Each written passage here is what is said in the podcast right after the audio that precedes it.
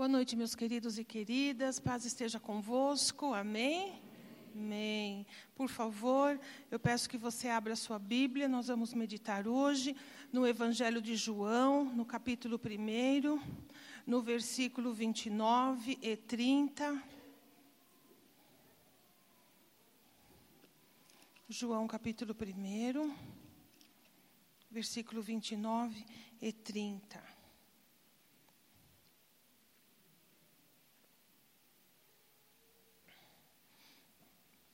Você que tem uma pessoa que está com o celular do lado, vê se ela abriu na, na Bíblia. Olha mesmo, fala, estou olhando porque a pastora mandou. Nós vamos ter agora aqui esse ministério. Ministério daqueles que, que, ó, que como é, vistoriam os celulares. Amém? Que não pode deixar, né? E vamos ver se fica aí. Fica, de vez em quando você estica o olho para ver. Amém? Põe a mão no seu coração, por favor. Feche seus olhinhos. Vamos orar. Amado Deus, em nome de Jesus, nós estamos na tua casa. Nós estamos fazendo parte hoje de um culto ao teu nome. Nós trouxemos as nossas vidas e os nossos corações a ti. Ao pôr a nossa mão no nosso coração, nós estamos te dizendo que temos consciência de que é nele que tu falas conosco. Tua palavra não é uma palavra que se apreende intelectualmente, antes é uma palavra que, em primeiro lugar, ela toca o nosso espírito, Senhor. E é isso que nós te pedimos nesta noite: que nenhum de nós saia daqui sem ter te ouvido. Que nós possamos ter ouvidos para ouvir o que hoje tu tens a falar conosco.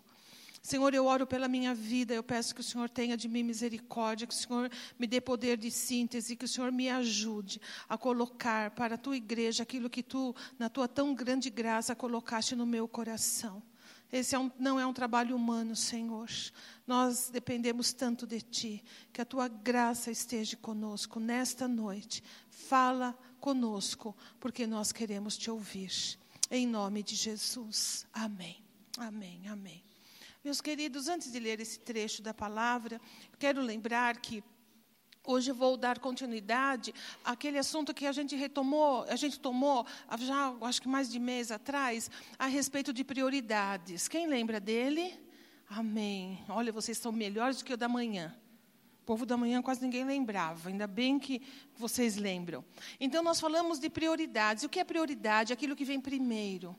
Nós, nós, nós falamos que, pela palavra de Deus, Deus tem para nós prioridades. Nós não somos um povo chamado a ser um povo que vive estabanadamente, de um lado para o outro, metendo os pés pelas mãos, sem eira nem beira, com uma vida totalmente tumultuada. Esse não é o plano de Deus para nós. Deus tem para nós, a Bíblia fala que Deus é Deus de paz e não de confusão. Então a gente não tem que, que, se contentar com uma vida confusa, uma, uma vida atrapalhada.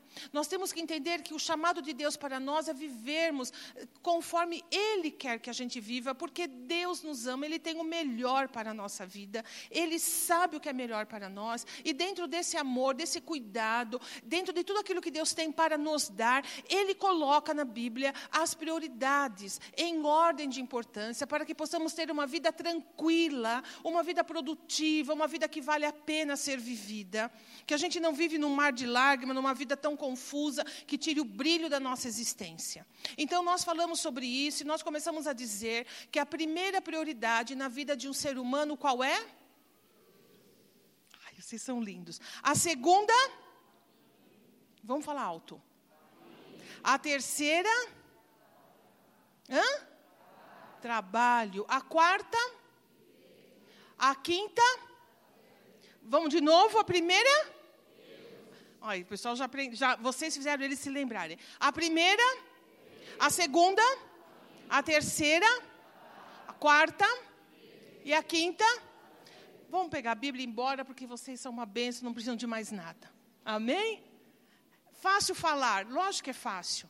É fácil aprender, é porque o Espírito Santo ensina. Mas nesta noite, eu quero caminhar com você é, de uma maneira assim muito, muito prática, muito individual, mas muito real.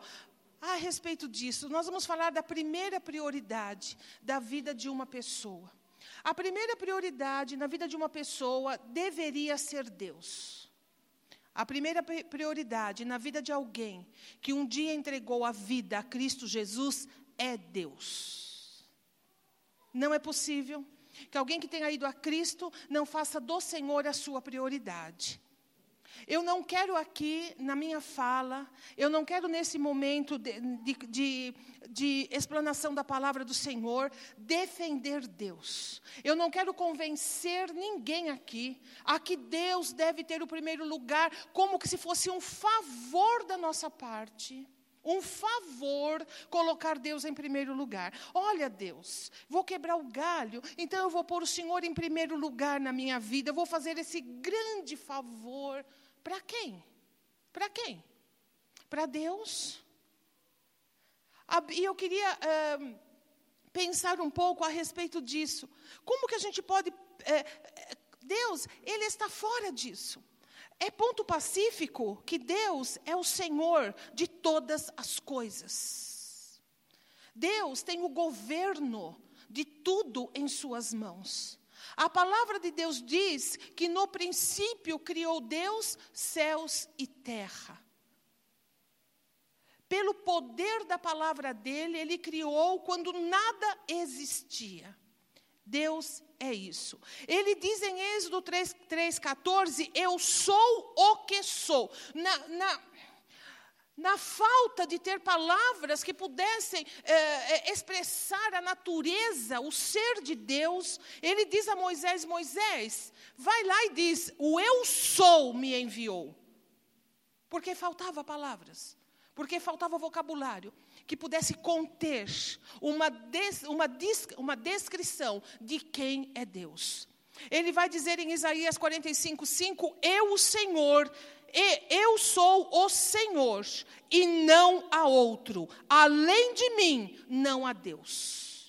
Pode-se fazer deuses, pode-se criar deuses, pode-se imaginá-los, pode-se dar o nome que quiser, pode-se apegar ao que for, pode-se falar das coisas esotéricas, pode-se falar de um, pode-se falar de uh, deidades, pode-se falar de entidades, seja lá o que for, só há um Deus, não há outro. E em Jeremias 32, 27, ele diz: Eu sou o Senhor, o Deus de toda a humanidade. Há alguma coisa difícil demais para mim? E Jó vai falar a respeito de Deus. E Deus vai falar de si a Jó. E ele vai falar para Jó: Jó, quem é, quem pode ser como eu, que os altos montes da terra são como grãozinhos de areia para mim? A imensidão e a grandeza desse Deus. Então, para dizer, não estou aqui para que você faça uma concessão para Deus. Não, a Bíblia não diz que nós podemos querer ou não abrir uma concessão, então fazer um favor, porque Deus é Deus, meus queridos. E Ele é o primeiro em tudo e em todos. Porque tudo que há, incluindo toda a criação que conhecemos, o universo que ainda não conhecemos como humanos, não conhecemos em sua totalidade. Cada alma humana foi dada e criada por Deus. Ele tem direito sobre toda a criação. Porque quando você cria alguma coisa, aquilo é seu, não é verdade? Deus criou você, Deus criou a mim, criou tudo que há, então ele tem total direito. Então, não é sobre isso que nós vamos falar. E eu quero ler com você o texto que eu disse que a gente leria. Vamos lá. Então é João, capítulo 1, versículo 29 e 30. Foi a, a, primeira vez que João Batista viu Jesus. Ele não conhecia Jesus. É, Deus havia revelado a ele que ele seria o profeta que iria preparar o caminho do Senhor. Ele foi como aquele que anuncia que o rei vem vindo, e foi exatamente esse o ministério de João Batista. E ele, imbuído dessa revelação, ele, se, ele, ele percebe e vê Jesus Cristo. Então, versículo 29 19 diz: No dia seguinte, João viu Jesus aproximando-se e disse: Vejam, é o Cordeiro de Deus que tira o pecado do mundo. Este é aquele a quem eu me referi quando disse: Vem depois de mim um que é superior a mim, porque já existia antes de mim.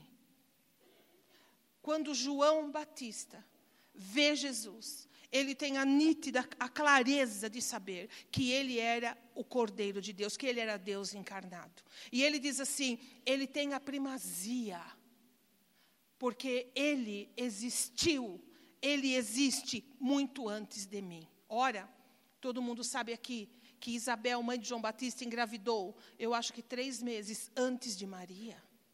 João Batista era mais velho que Jesus Cristo na cronologia, na cronologia, humana. Então ele estava querendo dizer não, não, não do tempo, não dessa nossa vida, mas da eternidade. Jesus sempre existiu. E é por isso que João Batista diz: Eu não sou digno, nem sequer de desatar a, a, o, o, o cardaço do tênis dele, para eu poder lavar os pés dele, que era a missão do servo fazer isso. Ele diz: Ele é tão superior a mim, Ele é tão maior do que eu, Ele é tão distante de mim, em santidade, em verdade, que eu não sou digno nem sequer de fazer a, a, o serviço mais, mais, mais vil para Ele. Ponto pacífico isso para nós. Jesus é Deus, Ele é o Senhor diante de, do qual todo joelho se dobrará e toda língua confessará que Ele é Deus para a glória do próprio Deus. Então nós temos que entender isso de uma maneira muito clara para a nossa vida. Ele tem todo o poder, a Ele pertence, bem como toda a alma, bem como tudo que existe. Mas eu quero falar sobre ser o primeiro e eu queria hoje caminhar com você e pensar como é, porque eu não quero, eu não quero defender Deus, eu não quero convencer você e para que você faça uma concessão para Deus, mas eu quero sim descobrir com vocês como é que nós podemos efetivamente, efetivamente ser pessoas que tenham Deus em primeiro lugar em nossas vidas. Interessa esse assunto a você?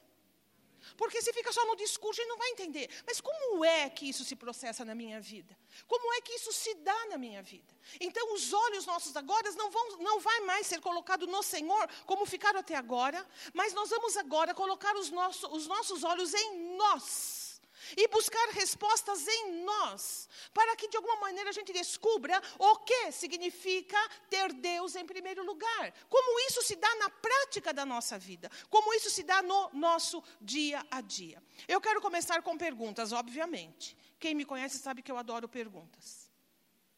Quem disputa o centro do poder em Brasília? Quem disputa o centro de poder no governo da nossa nação? Vamos lá, presidente. Quem mais? Vamos falar, sem medo. Hã? Deputados federais estaduais, quem mais? Senadores, quem mais? Presidente da Câmara, quem mais? Governadores, prefeitos.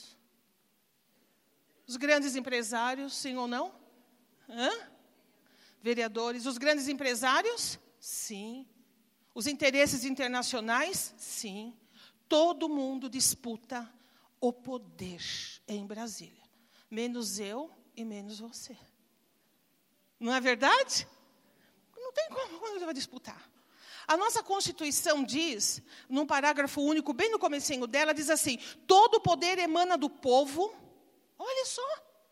Todo o poder emana, sai do povo que o exerce, que o povo exerce o poder através do, de seus representantes eleitos ou diretamente nos termos da nossa Constituição. Então, na teoria, nós governamos. Na teoria, somos nós, mas nós vivemos uma crise no Brasil porque as pessoas que nós colocamos lá estão tão descoladas da nossa realidade como cidadãos brasileiros que a gente chega naquela conclusão, e eu estou falando eu não estou falando de mim, de, de geral, né? Que é, que é uma frase muito conhecida. Não me representam.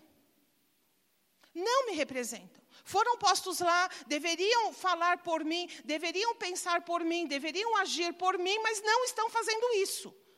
Estão disputando poder. E sabe que às vezes na nossa vida, aqui agora, acontece uma coisa muito parecida? E eu quero perguntar para você: quem disputa o centro do poder da sua vida? Quem disputa? Sabendo que esse lugar é de Deus, sabendo que Deus não vai disputar isso, porque Deus não está no nível de disputa, meus irmãos, Ele é o Senhor.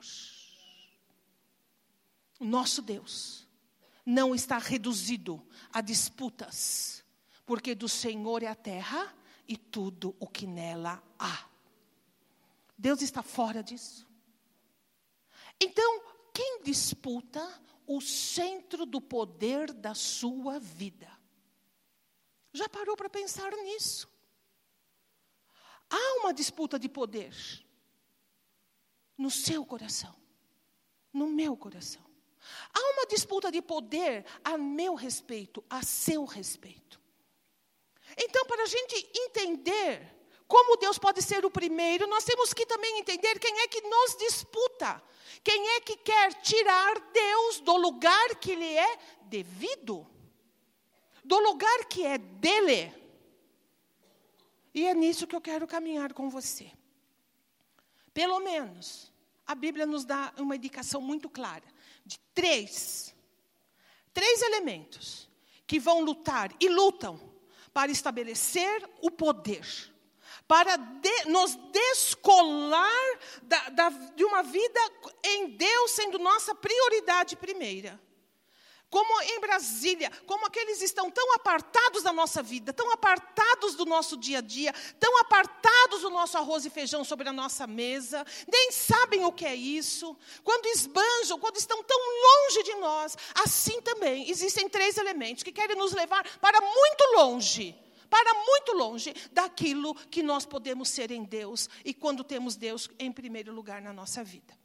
Primeiro elemento, Primeiro elemento: você tem um espelho, olhe nele e você vai conhecer o primeiro elemento que quer estabelecer o poder na sua vida. Você mesmo. Eu mesma. Esse é o primeiro elemento. A palavra de Deus fala isso de uma maneira muito, muito clara a nós. Muito clara. A palavra do Senhor diz lá desde Gênesis que Adão e Eva quiseram fazer a vida de acordo com a sua própria visão de mundo, as suas próprias decisões. E sabe que nós somos seres que pensamos que podemos fazer isso. E que queremos tudo do nosso jeito. E queremos lutar pelo, por aquilo que a gente quer ver feito e realizado. E nós, nós tomamos o governo da nossa vida. E nós caminhamos conforme os nossos pensamentos. E eu estou dizendo de uma maneira geral, da humanidade. E é assim. Desde criança a gente demonstra isso. Você que é pai de criança pequena, você sabe disso. Você que já criou filho sabe disso. E você, quando sabe de si, você, você se conhece. Desde pequeno a gente não gosta de ser contrariado. A gente quer as coisas do nosso jeito. Você conhece birra de criança? Não é assim? É, Sexta-feira nós reunimos a nossa família para passar o dia junto. Sexta é, para passar o dia junto. A gente a gente está muito junto aqui na igreja, mas a gente às vezes passa a semana sem, sem se abraçar, sem olhar no olho, sem sentir o cheiro de um neto, de uma neta. E a gente passa um dia tão corrido e está tão junto, mas a gente não fica junto, né? Então, quando tem um feriado, a gente procura ter esse momento. A gente teve esse momento tão gostoso. E o nosso neto Dan ganhou um presente da mãe, um presente maravilhoso, um negócio que joga água para tudo quanto é canto. E ele estava meio doentinho, estava preocupada com aquilo, e muito, muita molhação, né? E aí eu tive a ideia, falei com os pais, vamos colocar esse brinquedinho na grama. Enfim, e ele teve que pegar o brinquedo, sair dali. O pai dele falou com ele, acho que foi esse o assunto. Eu sei que o Dan falou uma frase interessante. Ele disse assim: Eu não gosto de obedecer meu pai. Como é que uma criança fala uma frase que define a gente? Eu não gosto de obedecer. Porque nós somos assim, nós queremos as coisas do nosso jeito.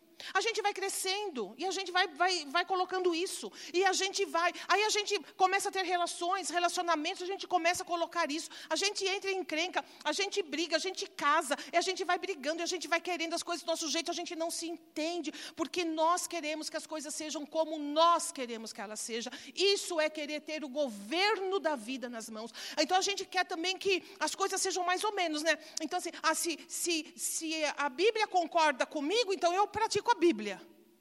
Ah, mas se a Bíblia tem coisa que eu não concordo, eu vou fazer aquilo que eu quero. Eu vou ter essa prerrogativa para mim. Faço do jeito que eu quero. Olha, meus irmãos, se nós não somos isso. E eu quero avançar um pouquinho mais nisso. Como é que nós podemos ser o centro de poder da nossa própria vida? Se podemos acrescentar um centímetro à nossa estatura, vocês têm que responder, senão não continuo. Podemos determinar o dia da nossa morte? Podemos, por acaso, suplantar as leis da natureza, as leis do universo? Podemos pular lá de cima do décimo andar. Eu vou pular porque eu quero, eu quero sentir o vento, eu quero abrir meus braços. E não vai me acontecer nada, porque eu não aceito a lei da natureza. A gente sabe qual é o resultado disso. Podemos ainda transformar a vida de outros seres humanos? Não! Pergunta para o prefeito de São Paulo. Pergunta para o seu antecessor. Pergunte para as pessoas que estão lutando com aquelas pessoas que estão lá na Cracolândia. Eles estão fazendo das tripas o coração para ver se faz alguma coisa, né? Eu não sei a, a, a, intenção dos políticos quais são, mas eu vi um rapaz da igreja Bola de Neve, um, um, um, um diácono da igreja, e eu vi numa rádio, ele tava, eles foram lá e fizeram um churrasco para todos eles. E aí a repórter perguntou: por que churrasco? Ele disse assim: porque a gente quer que eles se lembrem como era a vida em família. Uau. Quem sabe eles se lembram? É isso que a gente quer, porque não dá, é o máximo que se chega. Senão ninguém pode mudar, ninguém consegue mudar. A gente não muda a vida nem nossa que dirá do outro. Podemos fazer com que uma pessoa venha nos amar, assim como a gente ama? Você pode sair e falar: bom, agora eu vou escolher aquele. Ele, ele vai se apaixonar por mim. A gente pode fazer isso. Ah, ela, ela vai se apaixonar por mim. Eu namoro ela, ela ainda não sabe, mas ela vai saber, porque ela vai se apaixonar por mim. Pode isso? Não. Tanto é que não pode que tem aqueles negócios. Traga o seu amor em sete dias. Alguém já viu essas placas? Trago a pessoa amada, até o diabo quer fazer isso, porque ninguém consegue fazer isso. Nós não temos nem essa capacidade de fazer as pessoas nos amarem. Nós não podemos fazer. Podemos vencer o mal que mora dentro de nós?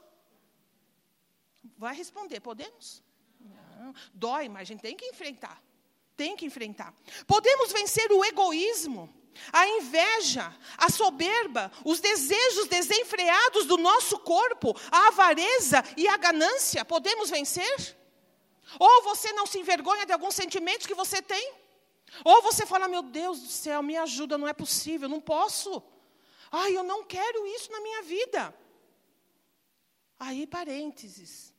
Porque quando a gente tem uma dificuldade, quando a gente é, passa uma necessidade, quando a gente quer comprar uma coisa e não pode, eu não aceito isso, Senhor, eu não aceito. Ai, não aceito. Ai, não. Mas engraçado, né? Será que a gente também é igual? Quando a gente sente lá a inveja no coração, a gente fala isso, eu não aceito, Senhor. Ou a gente dá um jeitinho de justificar, dá um jeitinho de, de, de sabe, de guardar, de cuidar desse sentimento. Somos assim. Nós podemos dar jeito nisso, meus irmãos? Podemos nos salvar a nós mesmos? Você pode se salvar de si mesmo? Não, não podemos. Podemos ter algum mérito frente a toda essa exposição de quem somos? Temos algum direito de colocar Deus na parede, como alguns fazem? De responsabilizar Deus Porque na nossa insanidade nós chegamos até nesse nível de confrontar Deus, de levantar o nosso punho e falar impropérios para Deus. Podemos, temos esse direito, sendo quem nós somos? Não. E como é? Como é? Que sendo assim, como é que a Bíblia diz?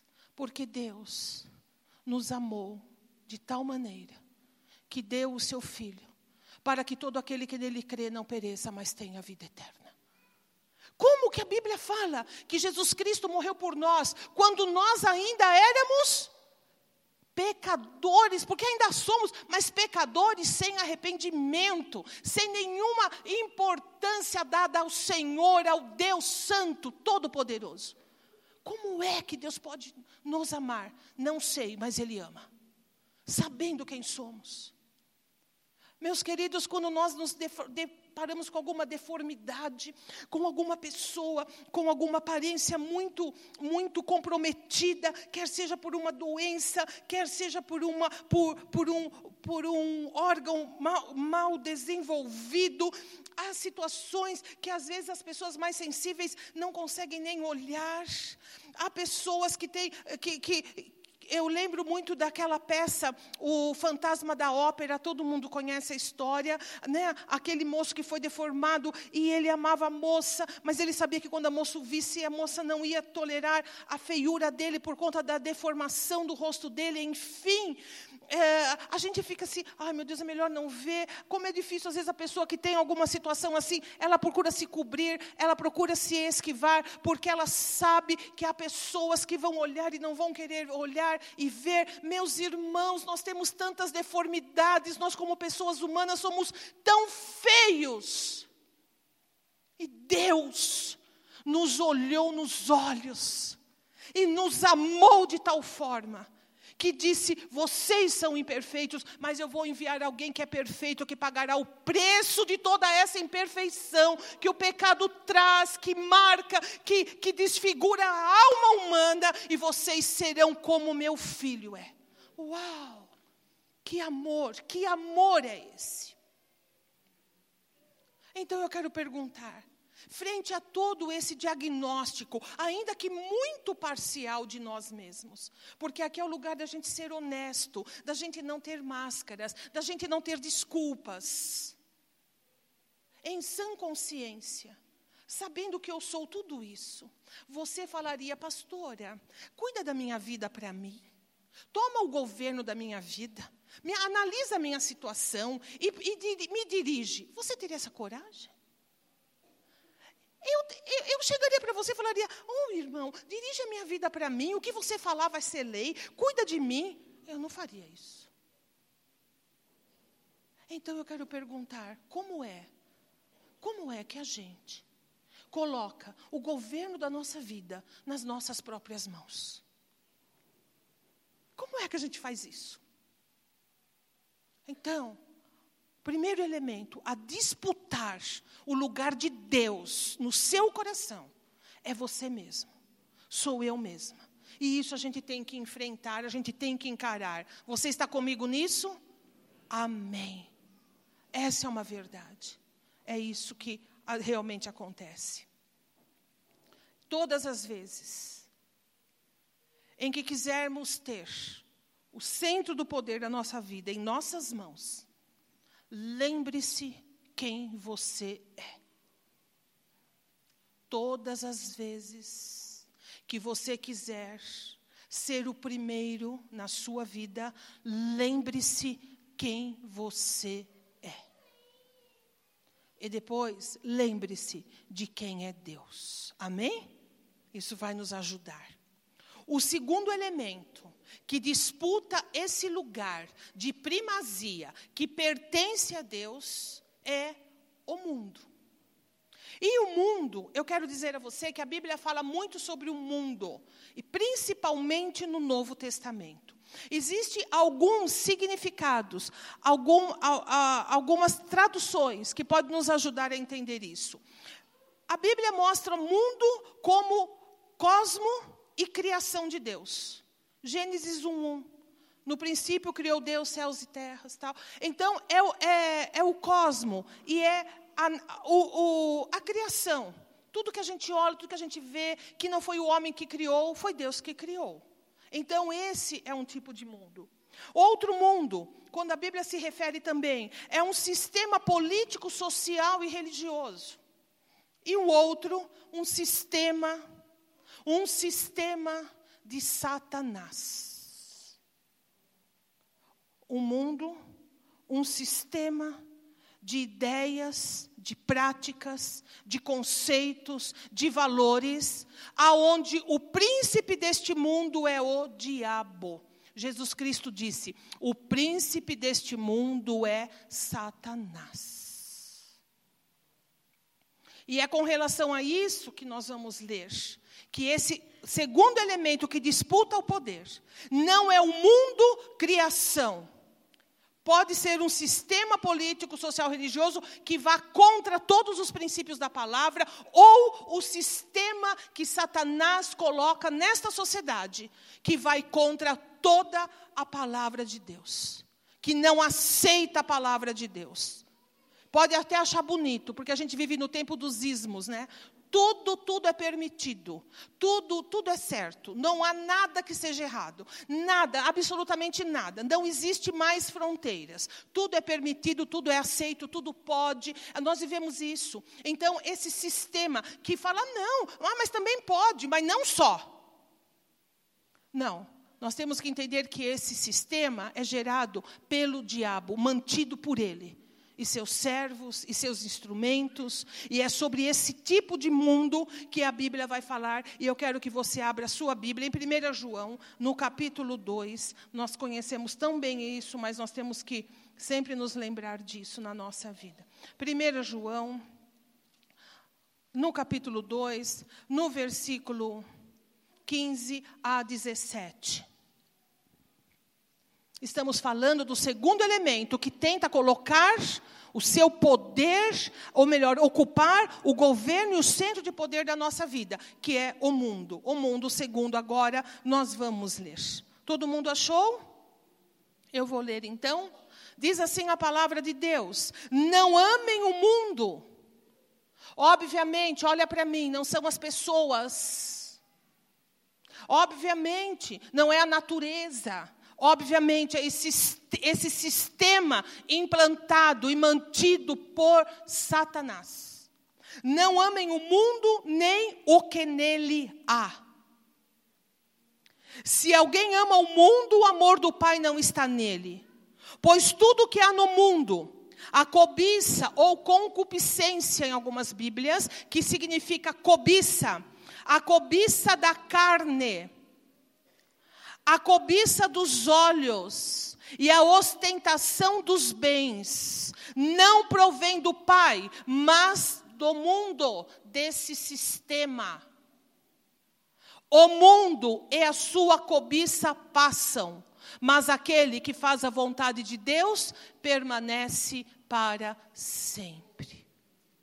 Como é importante nós entendermos isso. E eu queria que você andasse comigo para descobrir um pouquinho mais profundamente o que significa cobiça, o que, que significa concupiscência que a Bíblia fala. A cobiça, um desejo ardente de possuir ou conseguir alguma coisa. Desejo imoderado, sem nenhuma moderação, de ter bens, riquezas e honras, uma ambição, uma avidez, sem freio nenhum. Isso é cobiça. E é isso que a Bíblia nos ensina. E ela nos, nos, nos põe muito claro a dizer: esse é o sistema do mundo. Porque se a gente analisar bem isso, nós vamos ver a, a cobiça da carne, ou seja, da nossa natureza, tudo aquilo que desperta em nós a natureza humana, uma natureza apartada de Deus, um, é, essa cobiça da nossa carne, da nossa natureza, aquilo que a gente olha e deseja, aquilo que a gente quer, aquilo que a gente vai atrás, aquilo que a gente não sossega enquanto não conseguir, doa a quem doer. Machuque a quem machucar. O que importa é o meu bem-estar, a minha realização. Em todas as esferas da minha vida. Essa é a cobiça. Olha, não é o que vivemos nesse sistema, meus irmãos. Não é exatamente isso que é exigido de nós. É exigido que você vá, que você. Se, eu não aguento mais ouvir aquela palavra, como é que eles falam? Empreendedorismo.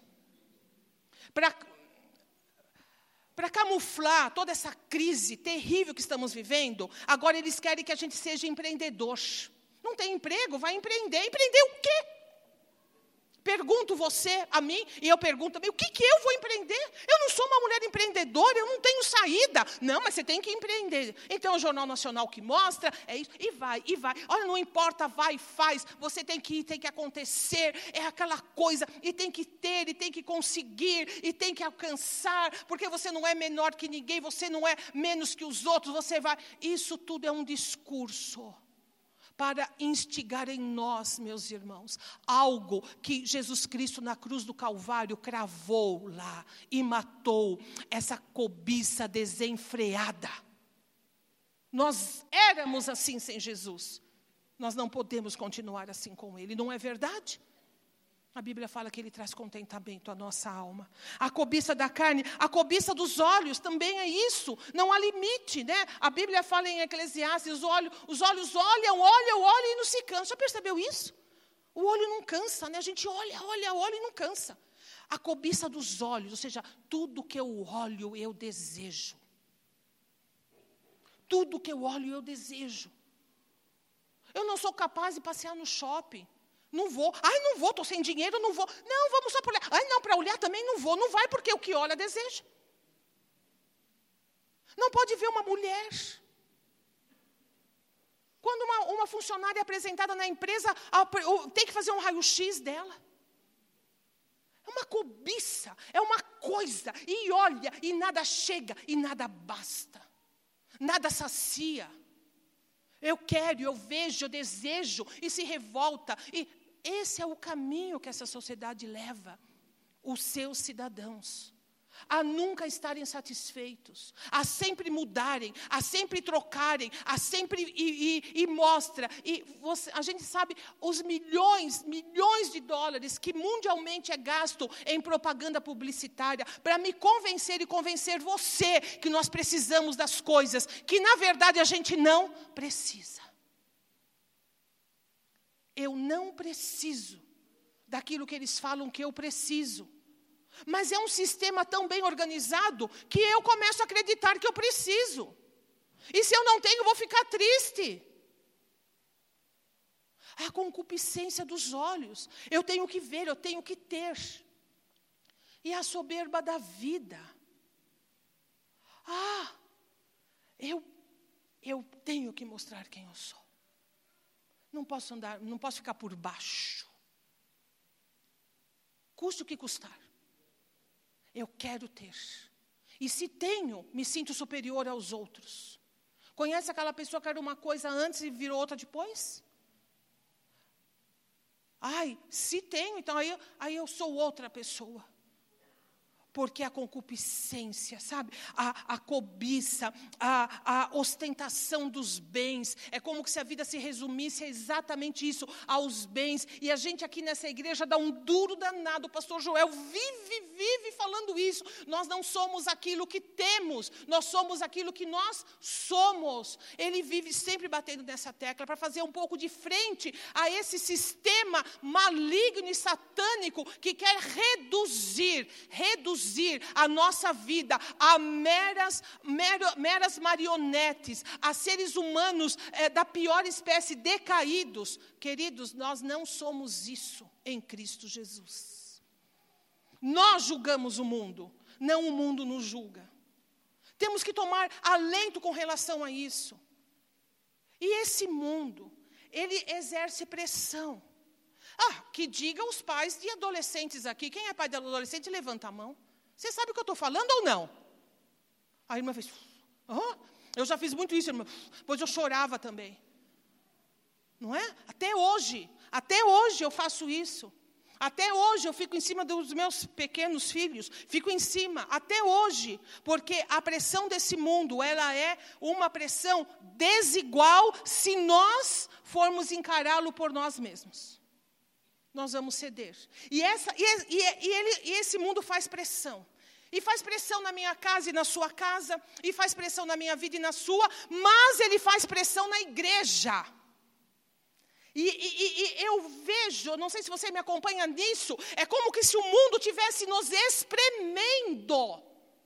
E, espremendo. É como colocar a gente ali naquele, naquela estrutura e está empurrando a gente. Dizendo assim: ou vocês se amoldam a nós, ou então nós vamos aniquilar vocês. Estamos vivendo em tempos em que as pessoas estão com medo de falar alguma coisa e ser processada. Ai, não pode falar. Ai, não, não pode. É como se quisessem amordaçar a igreja. Vamos amordaçar. Tem que calar a boca, tem que engolir, tem que engolir.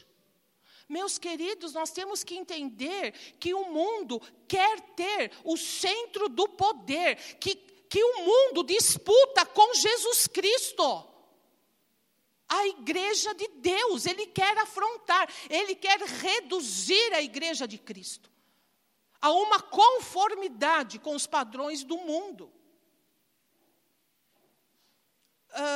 Nós estamos vivendo tempos muito difíceis, não preciso falar isso, de grandes e profundas transformações. E vamos falar por nós aqui, né? Aqui, nosso, nosso país. A gente percebe que as transformações são uh, da água para o vinho, no sentido, não há mais ética.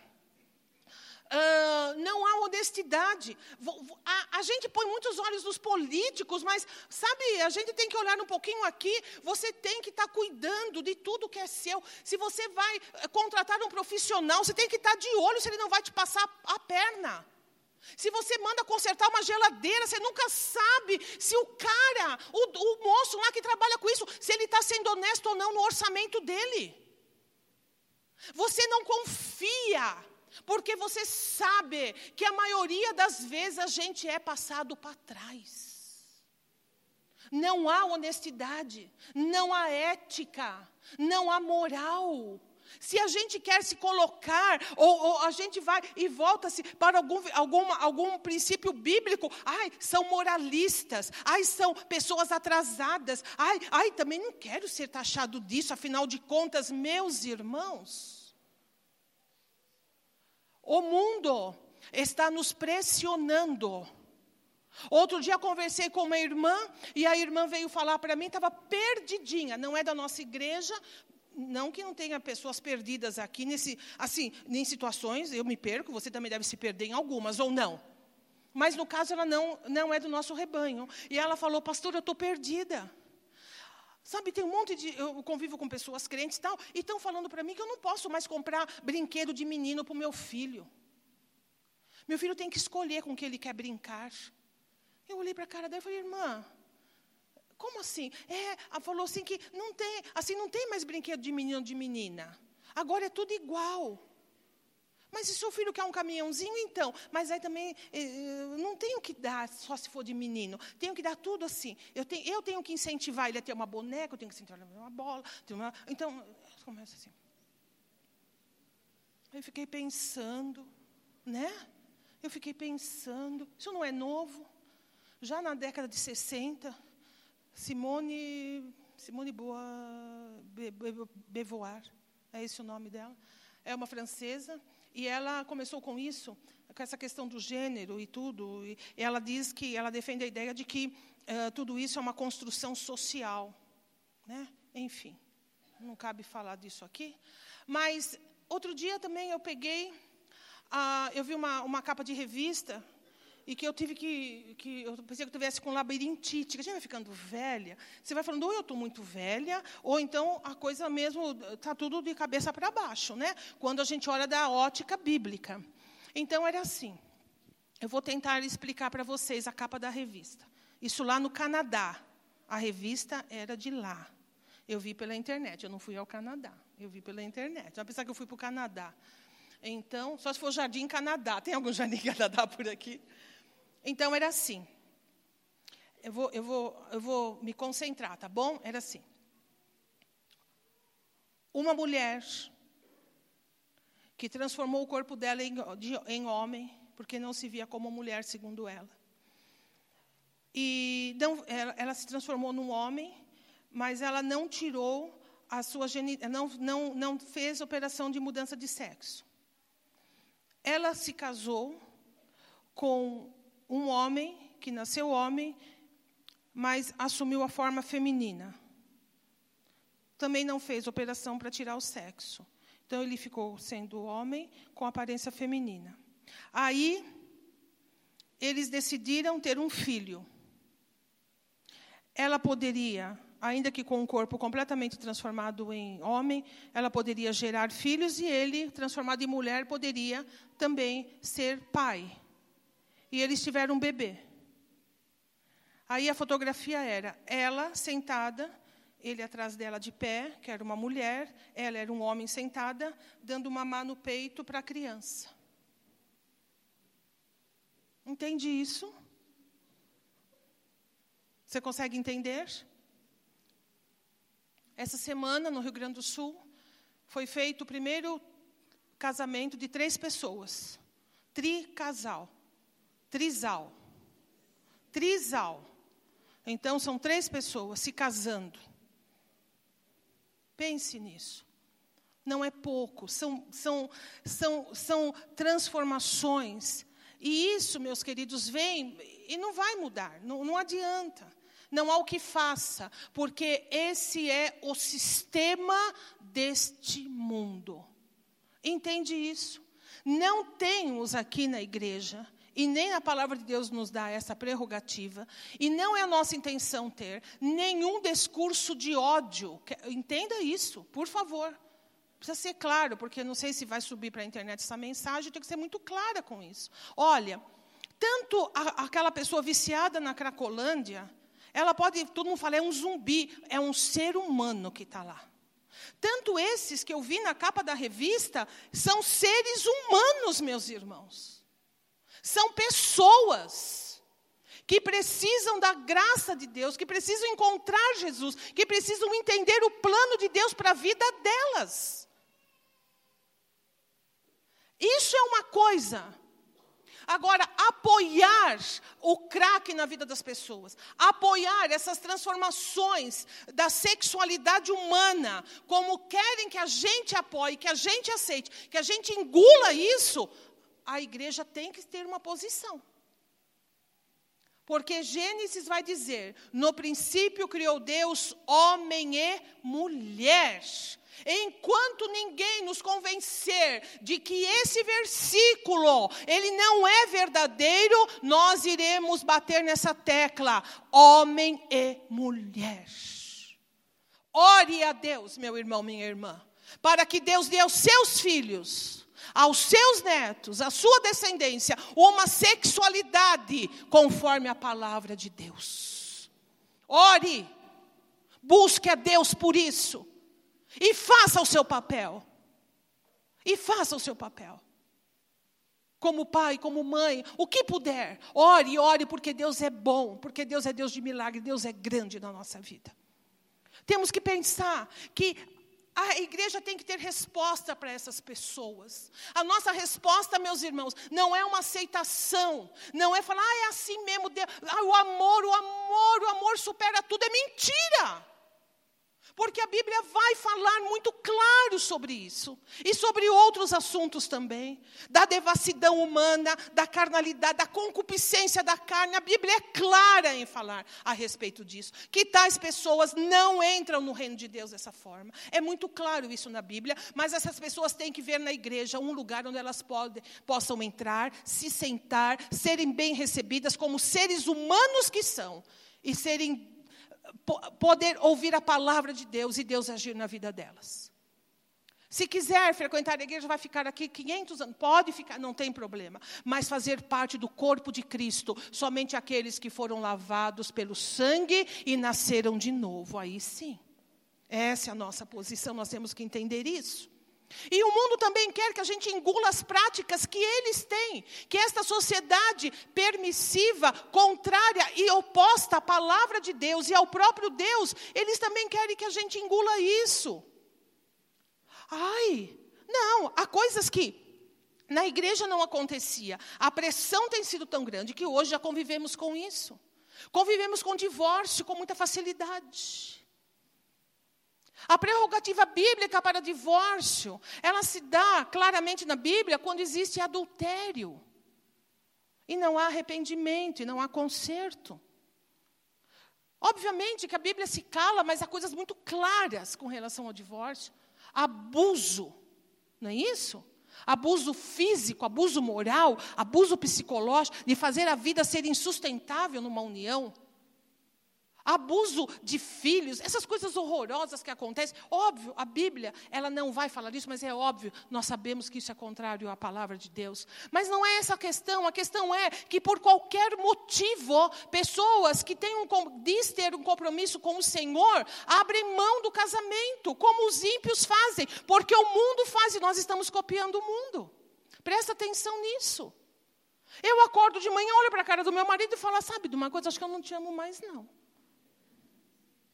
Ai, não, não, não, não é você. Aí eu olho para a cara da esposa e falo, ai meu Deus, essa mulher, onde eu estava com a cabeça? Né? Pelos motivos dos mais variados. Eu já perguntei, meus irmãos, para pessoas que queriam se divorciar, qual é o motivo? Ai, pastora, ele é muito rude. Rude como, irmã? Ele te bate? Ele, não, ele não tem muita paciência. Falou, ah, vem conhecer meu marido então, para você saber. Conhecer, nem saber o que é. Pergunta para mim se eu largo. Não largo. Vai, vai ficar comigo até o fim. Não largo, não abro mão. Não é isso? A fala, Ai, pastora, tá bonita. Tô, minha filha, a concorrência é grande. Tô lá. Tô lá. Tô no pé. Porque o casamento é um milagre ele, ele ficar de pé. E Deus é Deus de milagre, Ele faz com que o cristão consiga. Se quiser, se quiser. Porque eu não sei se você sabe, aqui na nossa cidade tem a Defensoria Pública. Muito bom, viu? Há muitas coisas que fazem de graça, inclusive divórcio. Você chega lá com seu RG, CPF, do, mari, do, do, do, dos dois, né? E mais a certidão de casamento. Agenda, volta lá, em um, menos de uma hora, papum, puf, acabou. Olha que coisa boa. Olha que coisa boa. Para quem quer. Pode? Pode. Ah, eu sou livre, plenamente livre. Pode, pode mas pode mesmo. Vai lá. Age como você quiser.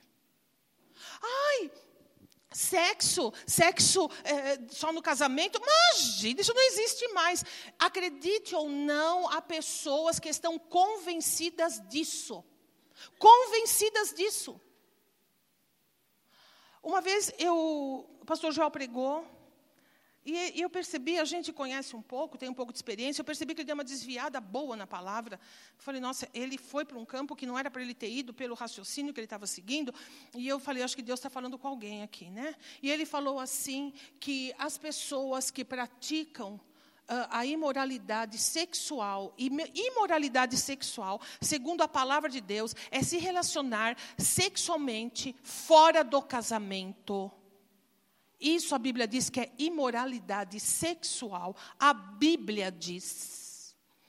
E ele falou esse versículo tal, uma menina veio me procurar, não é, ela sumiu também, viu? Não sei onde foi parar. Estava aqui, ela veio falar, pastora, hoje eu saí da minha casa e eu falei para Deus, Deus, o Senhor precisa falar comigo. A história dela, ela não está aqui mesmo, e eu posso falar e o horário está indo. Quer saber a, a, a história ou pulo? Hum.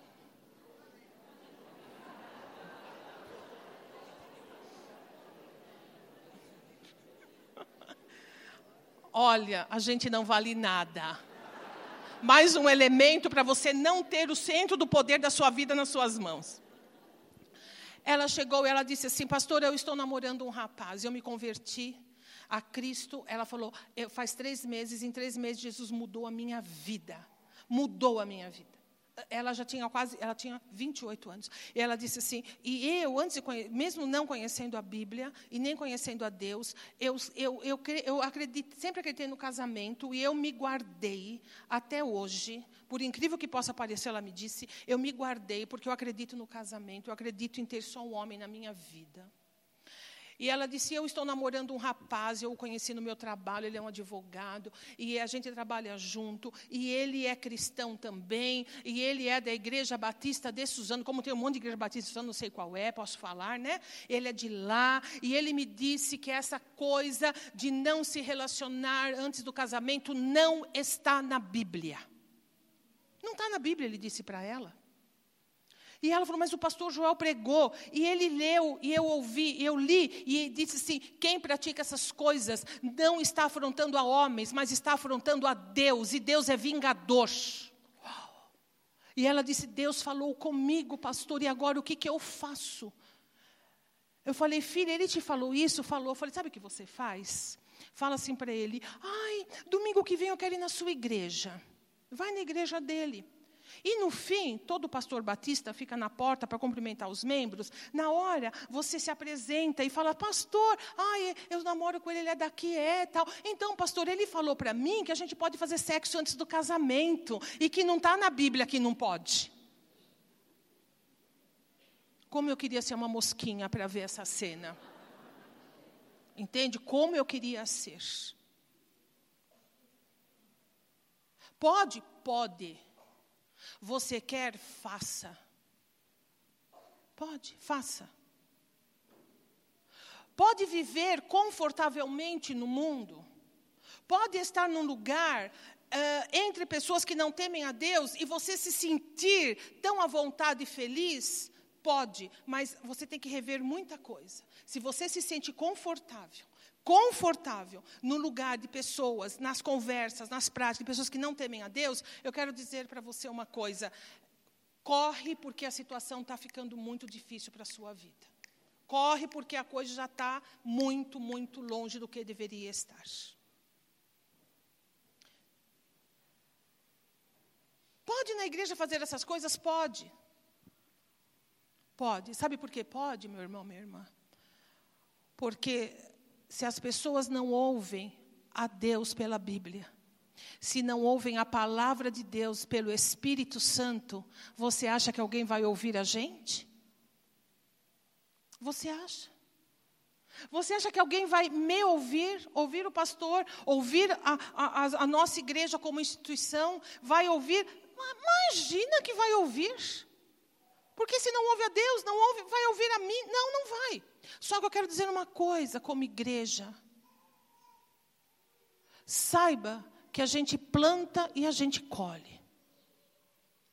E se você faz parte desse ministério, eu vou falar de ministério. E se você faz parte desse rebanho, eu vou falar de ovelhas. Pode fazer, mas cuida, cuida para não vir a público isso. Porque se vier a público, meus irmãos, vai ser tratado publicamente. Porque nós somos a igreja de Cristo Jesus. Amém? Amém. Nós somos a igreja do Senhor. A Bíblia é clara em dizer. A Bíblia confronta o mundo. O mundo não pode nos confrontar. Somos nós que confrontamos o mundo. Somos nós, a igreja de Cristo, que julga o mundo. Não o mundo nos julga, meus irmãos. Nós não estamos nas mãos do mundo. Nós estamos nas mãos do Senhor.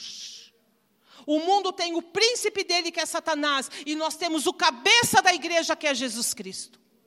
E a Bíblia vai dizer assim: que comunhão pode haver entre Cristo e o maligno. A igreja não pode se misturar com o mundo. Não pode. Porque é, são duas instituições com, completamente díspares. Uma é o corpo de Cristo, outra é o reino das trevas. É importante que a gente entenda isso. Quando parece que um discurso desse não faz nem sentido.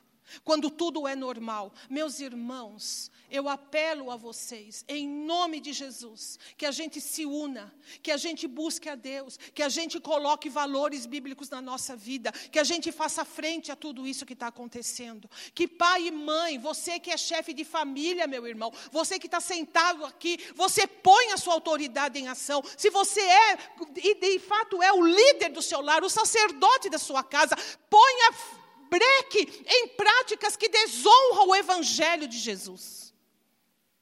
Não jogue para a mãe, não jogue para a mulher. Ah, vai falar com a sua mãe, fala você, meu irmão. Assume a tua posição. Seja homem da casa, coloque os limites claros para não acontecer, como temos algumas situações. Dos pais virem desesperados procurar, falar, ai, pastor, meu filho está namorando, mas a namorada vai lá em casa, estão dormindo junto. O quê, meu irmão? É, estão dormindo junto. Meu irmão, não é questão de dormir junto. Quer dormir junto, durma onde quiser. Mas na minha casa, não. Na minha casa, não. Eu sou um homem de Deus. Eu amo você, eu quero você, mas aqui na minha casa é, há um governo, e o governo é do Senhor. Ai, pastora, mas se eu fizer isso, ele vai embora de casa, meu irmão. A Bíblia diz: quem quiser ganhar tem que perder. A gente precisa saber quem a gente quer agradar, o que nós estamos semeando, o que nós estamos fazendo. Nós temos que entender isso de uma maneira muito clara. E se o mundo nos pressiona como igreja a aceitar divórcio sem motivo nenhum bíblico, a aceitar a promiscuidade sexual, a fazer vista grossa aos adultérios, a práticas desonestas de negócios, aonde é que a gente vai parar? O mundo quer tomar o governo da nossa vida, como igreja e como indivíduo. Sabendo quem é o líder do mundo, nós podemos muito bem saber qual é a decisão que temos que tomar. Não é verdade, meus irmãos? Amém? Nossa decisão tem que dizer não. Satanás não governará minha vida através do mundo. Deus governará a minha vida. O meu filtro, o meu óculos para enxergar tudo é a palavra de Deus. Amém? E por último, um outro elemento que quer tomar o governo da nossa vida. E aí sim, Aí a luta é travada ali mesmo. Ele vem com seu arsenal, é o diabo, é Satanás. Que Jesus Cristo diz que ele existe. Você crê nas palavras do Senhor? Então eu quero dizer para você: o diabo existe porque Jesus falou dele. Ele, eu vi Satanás caindo, sendo lançado como um raio para a terra. Ele se referia lá em Gênesis, quando houve a, rebeli a, a, a rebelião nos céus ele existe. E a Bíblia fala a respeito dele. 1 Pedro 5,8 vai dizer: estejam alertas e vigiem, o diabo, ou o quê? Inimigo, adversário de vocês, ele anda ao redor como um leão, rugindo e procurando a quem possa devorar. Então, alguém que é chamado por Jesus, pela palavra de Deus, como seu adversário, como seu inimigo. É essa pessoa que quer ter o controle da sua vida. Fique claro isso para você. Não se iluda sair fora da vontade de Deus para obedecer às coisas de Satanás, você está entregando de bandeja a sua alma nas mãos de um ente que te odeia, que sabe que a ele está destinado o lago de, de fogo e enxofre, que ele vai arder na perdição por toda a eternidade, mas ele não quer ir sozinho. De preferência, ele quer ir com você. Cuida disso. Cuida disso. A Bíblia fala em Efésios 6,11: Vistam toda a armadura de Deus para poderem ficar firmes contra as ciladas do diabo. Meus irmãos, Satanás tem cilada. Não seja ingênuo, não seja ingênua. Seja uma pessoa de, de sabe, espiritual, discirna as coisas. Peça para o Senhor, Senhor, abra meus olhos. Não seja uma presa fácil do diabo. Ele arma ciladas. Que diga José no Egito. Lembra disso. Lembra disso. Ou você pensa que ele não foi. ele não passou uma situação ali de uma cilada muito bem armada para cima dele. Cuide disso. Que a nossa oração seja, Senhor, que eu não seja pego de surpresa, que eu não seja pego de calça curta, que eu seja uma pessoa de oração, uma pessoa de jejum, uma pessoa comprometida com o Senhor. Que eu não venda a minha vida por nada.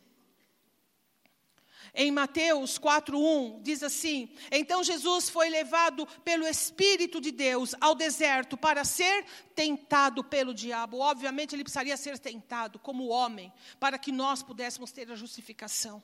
Por nós ele passou a tentação e venceu a tentação. Mas eu quero dizer para você uma coisa: Satanás é aquele que tenta, Deus não tenta ninguém. E o que é tentar? É, é despertar na gente essa natureza humana e decaída, que na cruz do Calvário foi crucificada.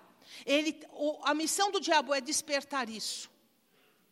Você já, já percebeu que tem pessoas que você não pode ficar muito perto delas? Que elas despertam o pior que você tem em você mesmo? Uma vez um casal, amigo nosso, tinha um cachorro, o Cacau. O cachorro era endemoniado, eles falam, não sei se era, falam, que ficava manifestado o cachorro. Olha, sabe o que eles fizeram com o cachorro? Eles deram um calmante para o bichinho. E levaram na estrada e soltaram o bicho. Olha que coisa. Eu falei, falei para o irmão, irmão, pelo amor de Deus, como é? Que você teve essa coragem. Ele falou, Sandra, você não sabe. Ele falou, olhando nos meus olhos, aquele cachorro despertava o pior que eu tinha de mim. Eu até tomei um susto, porque ele rasgava tudo, ele comia tudo, era um inferno. Então, ele falou, ele estava me, me fazendo mal. Então, ele se livrou do cachorro. Não tem pessoas que fazem mal para a gente que você fala, não dá. Então, a Bíblia fala, no que for possível, tenha paz. Então, às vezes, a paz é manter uma certa distância. A gente tem uma coisa que, sabe, a natureza humana, às vezes algum cliente fala assim, ai, pedi perdão para Jesus, e falei, Jesus, segura um pouquinho aí, porque agora minha natureza vai... Nós temos que entender que essa natureza, ela foi crucificada na cruz, mas ela pode ser despertada, sabe, pela, pelo pecado. E Satanás faz isso, ele tenta tenta a gente. E não me venha com essa história, ah, a carne é fraca. Vai perguntar para quem usou esse, essa desculpa para cometer pecado. Pergunta para ela se valeu a pena. Nós temos que vigiar. Nós não podemos dar lugar ao diabo. E é o último versículo que a Bíblia vai dizer em Efésios 4, 25, não 27. Não deem lugar não deem lugar ao diabo. Se Deus fala assim, não dê lugar ao diabo, significa que a gente pode dar lugar para ele. E imagina, imagina você está lá no computador, ele está do seu lado. Acessando, acessando sites pornográficos. Eu não sei se vocês sabem, isso virou uma epidemia. Há muitas pessoas viciadas em pornografia. Há crianças tendo contato com pornografia. Então está lá.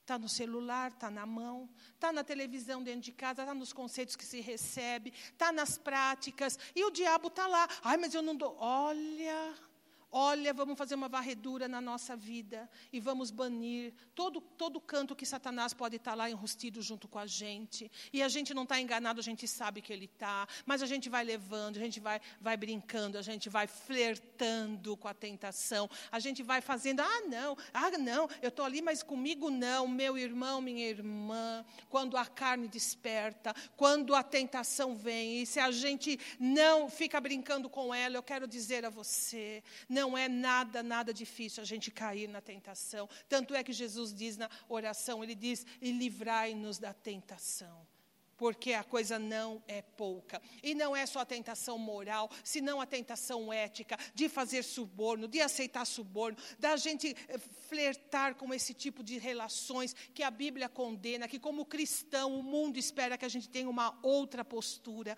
Nós temos que tomar todo cuidado com isso. Nunca é demais lembrar que Satanás quer ter o poder de governo na nossa vida.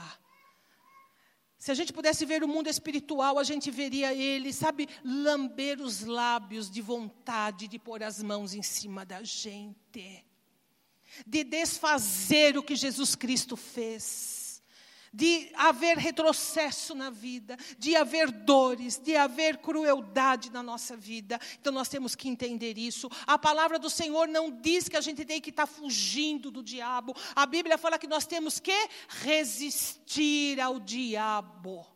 Resistir ao diabo e ele fugirá de vós, meus irmãos, porque maior é aquele que está em nós do que aquele que está no mundo. Nós não vamos contra ele na nossa força, mas nós vamos na força do Senhor. Nós podemos dizer, em nome de Jesus Cristo, Satanás, você não vai ter acesso a isso na minha vida, ainda que você esteja morrendo de vontade de fazer, ou você pensa que, que José não pensou naquela mulher, ou você pensa que José José não viu possibilidades com aquela mulher, porque ficou um tempinho ela dando em cima dele, ou você não pensa que José, ele era um ser humano extraordinário a ponto de não ser tentado.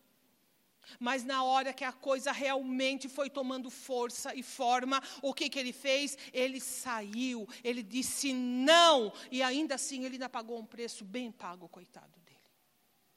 Tome cuidado não é muito vigiar, não é muito entender que o plano de Satanás é governar a vida de pessoas, meus irmãos. E da pior forma possível. E da pior maneira possível, trazendo dor e trazendo sofrimento. É fundamental que nós possamos identificar quem quer ter o controle da nossa vida, nós mesmos. O sistema deste mundo e o diabo. E devemos nos posicionar frente a esta verdade. E eu quero dizer a você que esta noite é uma noite de decisão na nossa vida. Minha para mim, para você. E não importa o quanto nós já conhecemos a Cristo, ou se você ainda não entregou o governo da sua vida nas mãos do Senhor. Todos nós aqui, é, nós estamos no vale da decisão. É imperioso que a gente tome decisões na vida, nesta noite. Ou nós seremos uma igreja amordaçada e eu não estou falando mais como igreja, igreja evangélica da paz, mas como o corpo de Cristo. Seremos uma igreja sem voz, porque estaremos comprometidos até o talo com o pecado. Meus irmãos, por que é que a igreja brasileira não se levanta numa hora como essa? Por que é que nós não somos uma voz nesse país doente?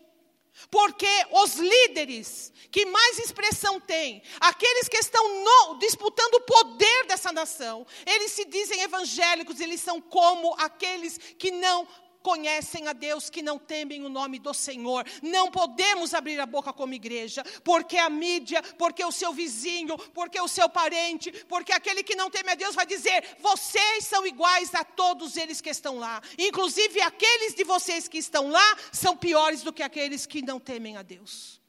Somos uma igreja amordaçada, uma igreja rouca, uma igreja sem voz, porque nós não temos moral para nos levantar em nome de Jesus e condenar as obras infrutuosas das trevas. Mas eu acredito que no contexto menor da nossa realidade, da nossa vida, aqui em Ferraz e Vasconcelos, nesse micro, né, no pequenininho que somos aqui, nós podemos levantar a nossa voz nesta noite e dizer: Deus, hoje a nossa decisão é essa.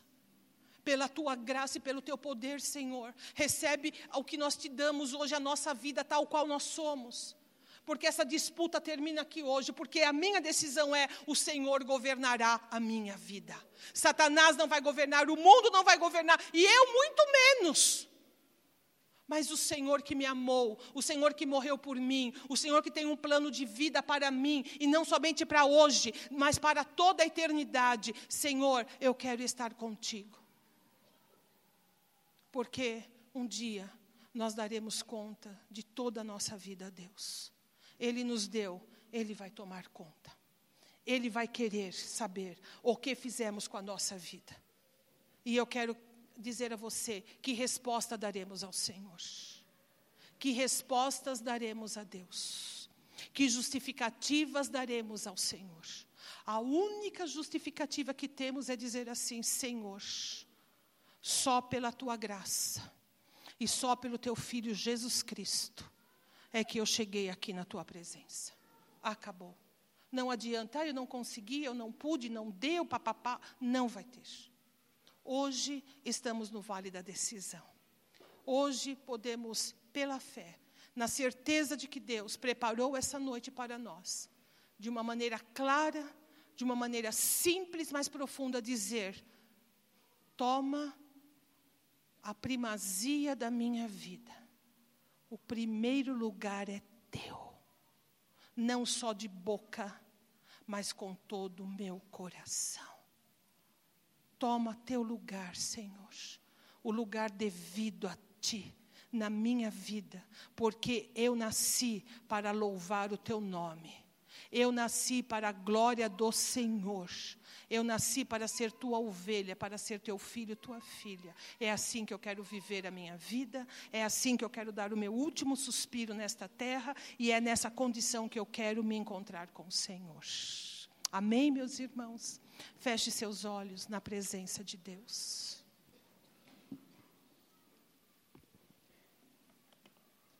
Toda decisão precisa ser pensada. Toda decisão precisa ser tomada, porque senão ela não é decisão. Eu posso pensar e imaginar o quanto de luta pode estar sendo travada agora no mundo espiritual a respeito de mim, a respeito de você. Mas nós sabemos em quem temos crido. Sabemos que o nosso Deus é o Deus invencível, Ele é o Todo-Poderoso. Ele já fez tudo por nós, o governo é dele e pertence a Ele. É uma noite como essa, em que somos chamados por Ele a reorganizar a nossa vida, a pensar nas nossas prioridades, a colocar as coisas nos devidos lugares. É uma hora como essa que nós somos chamados a nos olhar, a olhar ao mundo e a olhar para Satanás e tomar a decisão. A decisão de colocar o governo da nossa vida nas mãos de Deus. Cada um de nós aqui, seres humanos que somos, somos alvo da graça do Senhor. Eu sei que você, no seu lugar, na sua consciência, na sua vida, eu tenho certeza que a mão do Senhor está sobre você. Numa noite como essa, Deus te trouxe aqui não para te acusar, Deus não te trouxe aqui para te quebrantar, para tirar aquilo, o pouco que ainda você tenha.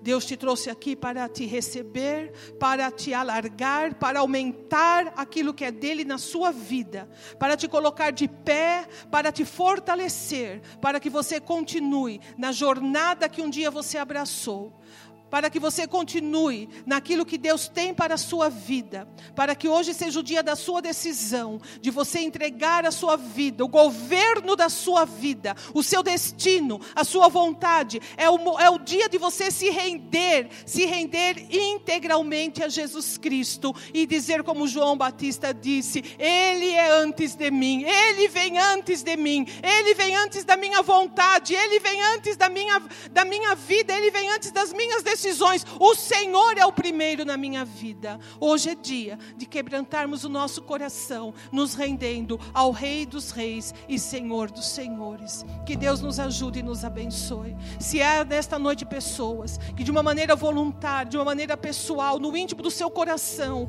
querem entregar o governo de sua vida a Deus, eu quero que nesta hora, onde você está, você levante sua mão ao Senhor, porque eu quero orar com você. Eu quero colocar junto com você a sua vida vida, a sua decisão nas mãos de Deus, para que no mundo espiritual as coisas aconteçam na sua vida, para que o governo se estabeleça, o governo de Deus sobre você, para que Satanás bata em retirada, para que o mundo tire suas garras de cima de você e para que você mesmo se renda ao Senhor. Há alguém nesta noite que queira isso? Se você quiser, levante suas mãos alto, porque eu quero orar por você. Minha querida, eu vejo sua mão. Existe mais alguém? Por favor, levante alto sua mão, porque daqui de cima é difícil eu poder enxergar. Louvado louvamos o teu nome, Senhor. Louvamos o teu nome, Senhor. Eu quero que esses amados que levantam suas mãos, por favor, fique de pé no seu lugar. Ainda a igreja com os olhos fechados, todos nós com os olhos fechados, levante no seu lugar, porque hoje é dia do Senhor fazer grandes coisas, grandes coisas na sua vida. Eu quero que você ponha a mão no seu coração aonde você está, nesse recinto. Eu quero que você ponha a mão no seu coração, dizendo Deus, eu não estou em pé por homens, eu não estou em pé para pessoas, eu estou em pé para ti, Senhor. A mão, a minha mão está no meu coração, no centro da minha vida, e eu te peço agora que o Senhor me receba, Senhor, que o Senhor venha estabelecer o teu reino, o teu poderio, Senhor, que o Senhor venha tomar conta do meu coração, perdoa os meus pecados, oh Senhor, perdoa as decisões equivocadas que eu tive na vida, Senhor. E agora, nesta hora, Senhor, me receba, me receba em tuas mãos e me receba na tua presença, porque eu me rendo a ti de todo o meu coração, com todo o meu entendimento e com todas as minhas forças. Senhor, eu saio daqui na certeza de que a partir de hoje o Senhor governará a minha vida.